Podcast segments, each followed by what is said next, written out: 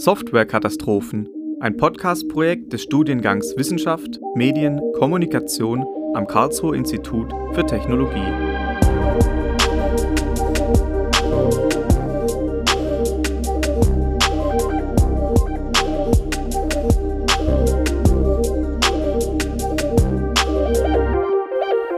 Herzlich willkommen zu unserem Podcast Let's Go Whaling Mikrotransaktionen in Videospielen. Ein spannendes Thema im Modul Softwarekatastrophen. Mein Name ist Lukas Döring und mir zugeschaltet ist Tim Schilp. Herzlich willkommen. Hallo, freut mich hier sein zu können. Ja, und wir besprechen jetzt das Thema Whaling oder Mikrotransaktionen in Videospielen. Was sich darunter verbirgt, das wird uns jetzt gleich ähm, Tim erzählen. Du bist Informatikstudent im zweiten Semester am Karlsruher Institut für Technologie.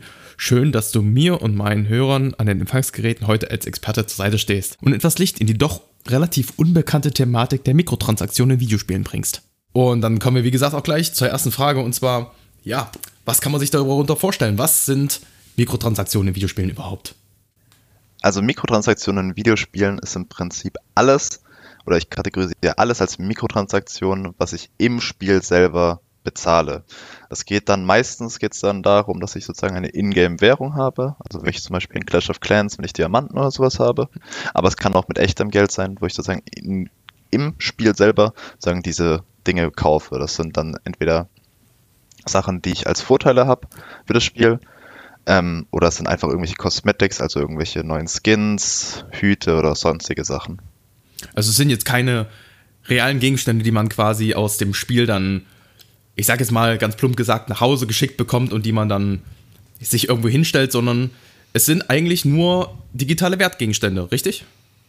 Genau. Also es geht da sozusagen um In-App-Purchases, also alles, was ich an virtuellen Gütern habe, die ich dann im Spiel benutzen kann, auch nur. Aber ich frage mich da persönlich, was sind dann die Funktionen dieser Transaktion? Beziehungsweise, ähm, was ist der Sinn dahinter? Im Prinzip geht es darum, Geld zu verdienen. Also das ist sozusagen die Idee, ist ja, die, dass diese Mikrotransaktionen werden von Unternehmen eingesetzt, um sozusagen möglichst viel Profit bei ihren Spielen zu machen. Hauptsächlich werden Mikrotransaktionen halt dann eingesetzt bei Spielen, die an sich kostenlos sind. Also vor allem viele Mobile Games, wie eben Clash of Clans, Candy Crush und sowas, haben interne Mikrotransaktionen, aber sind an sich kostenlos. Und die Unternehmen müssen ja trotzdem irgendwie ihr Geld verdienen, wollen ihr Geld verdienen, um ihre Kosten wieder reinzuholen. Und das ist einfach die Idee hinter diesen Mikrotransaktionen. Ich versuche, möglichst viele Leute zu erreichen, indem ich ein kostenloses Spiel mache. Aber ich habe dann halt diese Mikrotransaktionen im Spiel, um dann trotzdem meinen Profit rauszuschlagen. Gibt es dann, dann eine gewisse Zielgruppe an Leuten, die dann speziell mit diesen Free-to-Play-Games äh, erreicht werden? Oder äh, von diesen Mikrotransaktionen angesprochen werden. Ich meine, es spielen ja heutzutage nicht nur äh, Jugendliche, sondern auch äh, Erwachsene. Ja, also es ist so, dass ich äh, im Prinzip versuche ich mich als Unternehmen mit meinen Mikrotransaktionen auf die gesamte Spielerbasis zu konzentrieren. Also ich will so viele Leute wie möglich dazu bringen, dass sie in meinem Spiel Geld ausgeben. Das Hauptziel von den Mikrotransaktionen heutzutage sind trotzdem noch Kinder und Jugendliche, einfach weil das erstens die größte Gruppe ausmacht, die eben sich in Videospielen rumtreibt und gleichzeitig auch, weil es die Gruppe ist, die am ehesten noch für Manipulation anfällig ist, weil Mikrotransaktionen benutzen halt eben Tricks und Techniken, die manipul als manipulativ angesehen werden können. Und so ist dann halt die Idee, dass ich versuche, mich an Kinder zu orientieren, weil die am anfälligsten dafür sind und ich da dann am ehesten noch Gewinn machen kann. Als zweite Hauptgruppe von Mikrotransaktionen, als zweite Hauptzielgruppe äh, bezeichnet man die Whales. Das sind sozusagen Leute, die relativ viel Geld haben, ähm, beziehungsweise aber hauptsächlich halt viel Geld ausgeben. Also die müssen an sich nicht besonders reich sein. Es können auch recht normale Leute sein, die aber in Videospielen selber dann ziemlich viel Geld investieren. Auch in Spiele, die an sich eigentlich kostenlos sind. Und da reden wir dann schnell von 100 oder mehreren tausend Euro dass das Kinder im Spezifischen anspricht, ist es dann nicht auch ein bisschen ähm, kritisch? Also in Bezug auf, könnten sich da möglicherweise Süchte draus entwickeln? Also, dass ein Suchtverhalten entsteht, wenn man jetzt ein bestimmtes Item sich in einem Spiel kauft und dann sich drüber freut und dann möchte man noch äh, möglicherweise noch mehr Geld ähm, in dem Spiel versenken, nenne ich es jetzt mal. Ist das vielleicht nicht irgendwie auch ja, ist das nicht direkt eine Grenze äh, der Legitimität da irgendwie, die man da überschreitet in gewisser Hinsicht? Also auf jeden Fall, ist ein sehr kritischer Bereich. Es gibt da auch schon einige gesetzliche Urteile, die sozusagen, zum Beispiel in Belgien wurde 2017 ähm, Lootboxen, also das sind Kisten, die ich im Spiel kaufen kann, die mir einen zufälligen Gewinn geben, die ich da zufällig irgendwas, ich bekomme da was Zufälliges raus, wurden da verboten, weil sie eben als Glücksspiel angesehen wurden und dass da halt angesehen wurde, dass die Zielgruppe davon Kinder sind und Glücksspiel für Kinder ist auch in Deutschland illegal. Im Allgemeinen ist die gesetzliche Lage recht kompliziert, weil die Unternehmen natürlich argumentieren, ja, sie haben ein kostenloses Spiel und sie zwingen niemanden, dieses Spiel zu spielen. Und sie zwingen auch explizit niemanden, Mikrotransaktionen durchzuführen und Geld auszugeben. Aber die Techniken, die eingesetzt werden, sind eindeutig manipulativ, also sind darauf ausgelegt, eben genau das, was du gerade sagst, dass ich versuche, die Leute dazu zu bringen, viel Zeit in mein Spiel zu investieren, viel Geld in mein Spiel zu investieren und dadurch, dass sie Geld investiert haben, dann auch noch mehr Zeit investieren, weil sie natürlich was dafür wollen, was sie da ausgegeben haben. Was dann zu einem Kreislauf führt, wo das Problem dann ist, dass Unternehmen mehr Geld kriegen, aber die Leute oder vor allem Kinder halt eben das Problem haben, einer Spiels dass sie eine Spielsucht entwickeln oder sowas. Also es ist schon in sich eine manipulative Praxis, von der wir hier sprechen. Kommen wir jetzt aber nochmal auf die sogenannten Whales zurück. Wie du gerade auch angesprochen hast, gibt es neben den Jugendlichen, die äh, durch diese Mikrotransaktionen getriggert werden könnten, auch noch Leute, die halt extrem viel Geld äh, in diese Spiele rein investieren, ähm, aber halt im Endeffekt eh schon sehr, sehr viel Geld besitzen. Was versprechen sich diese Leute dann daraus? Bei sowas geht es dann meistens darum, dass es äh, Leute sind, die sehr wettkampforientiert sind, also die sich einen Vorteil im Spiel erschaffen wollen, erkaufen wollen. Eben das geht dann, das allgemeine Stichwort ist da Pay to Win. Also ich gebe Geld aus, um das Spiel zu gewinnen. Und die Leute, die das machen, sind dann meistens halt eben welche, die sich das Spiel, also denen das Spiel gefällt, die das Spiel als Hobby ansehen, oder die, aber die dann halt trotzdem in diesem Spiel möglichst gut sein wollen. Und entweder ist es dann halt so, dass sie dann halt nicht gut sein können, weil das Spiel so konzipiert ist, dass es ein Pay-to-Win-Spiel ist, oder sie sind, haben einfach nicht die Fähigkeiten, gut zu sein und kaufen sich dann einen Vorteil daraus. Und das ist halt dann wirklich, dann ist das der Punkt, wo die Unternehmen ansetzen, ist, ich, ich schaue mir Leute raus, die möglichst kompetitiv sind, die möglichst viel aus dem Spiel machen wollen, die möglichst gut sein wollen, die angeben wollen damit.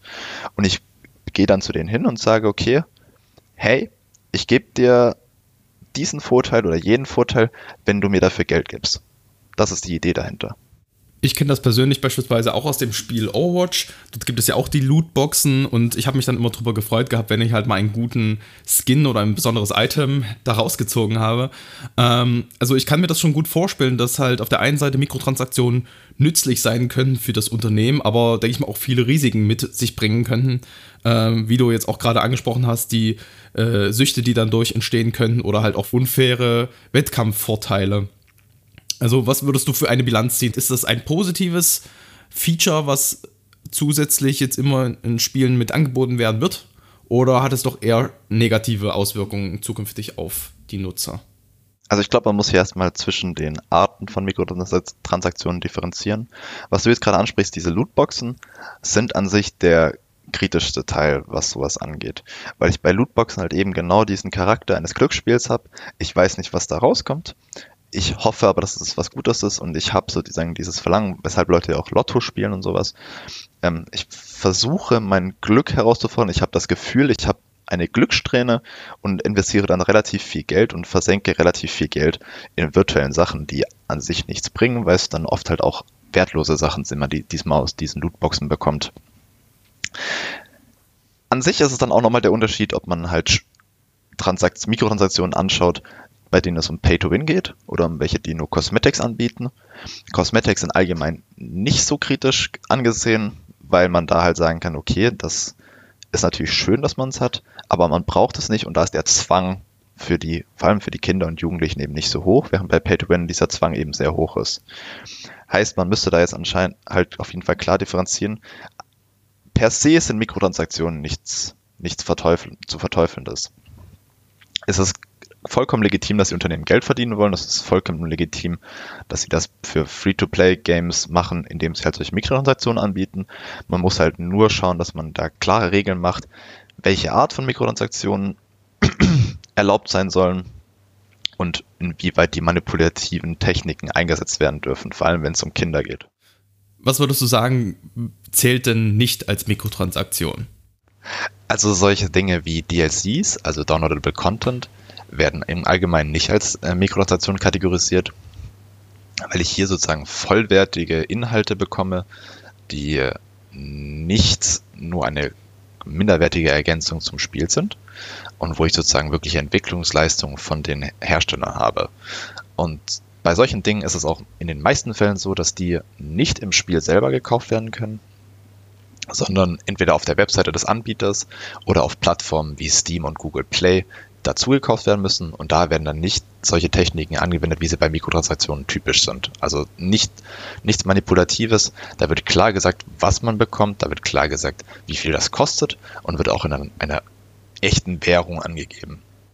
Also es sind einfach nur Zusatzerweiterungen für das Spiel, um noch äh, bestimmte äh, Adventures dazu kaufen zu können. Genau. Also ich habe ja zum Beispiel bei Spielen wie äh, Battlefield oder sowas, kann ich ja über DLCs, kann ich komplett neue Karten, kann ich komplett neue Kampagnen dazu kaufen. Das sind halt wirklich neue Inhalte, die teilweise auch als eigene Spiele zählen könnten. Und dementsprechend wird das nicht als Mikrotransaktion gewertet. Würdest du dann sagen, dass Mikrotransaktionen in Videospielen halt zukunftsträchtig sind oder in, in Zukunft sogar noch weiterentwickelt werden könnten? Ich glaube auf jeden Fall, dass Mikrotransaktionen auch weiterhin eine große Rolle in Videospielen spielen werden. Ähm, vor allem, weil sie halt eben eine sehr lukrative Option für die Unternehmen sind. Ich glaube allerdings auch, dass, wie du sagst, dass wir eine Weiterentwicklung da sehen werden, dass die ganzen Techniken noch verfeinert werden, noch versteckter, noch manipulativer sein werden, weshalb ich auf jeden Fall, wie vorher schon gesagt, der Meinung bin, dass man da auf jeden Fall auch von rechtlicher Seite einschreiten muss und da halt ein bisschen regulieren, ein bisschen drauf ein Auge drauf haben, dass es kein nicht außer Kontrolle gerät. Alles klar. Vielen Dank, Tim, dass du bei unserer Podcast-Folge heute dabei warst. Mir hat es sehr viel Spaß gemacht. Ein sehr interessantes Thema. Let's Go Whaling, Mikrotransaktionen in Videospielen. Ja, vielen Dank, dass du dabei gewesen bist und dir noch einen schönen Tag. Wünsche ich dir auch. War sehr schön, dass ich dabei sein konnte. Das war Softwarekatastrophen im Campus Radio Karlsruhe. Ein Podcast-Projekt des Studiengangs Wissenschaft, Medien, Kommunikation am Karlsruher Institut für Technologie. GesprächspartnerInnen waren Studierende der Informatik.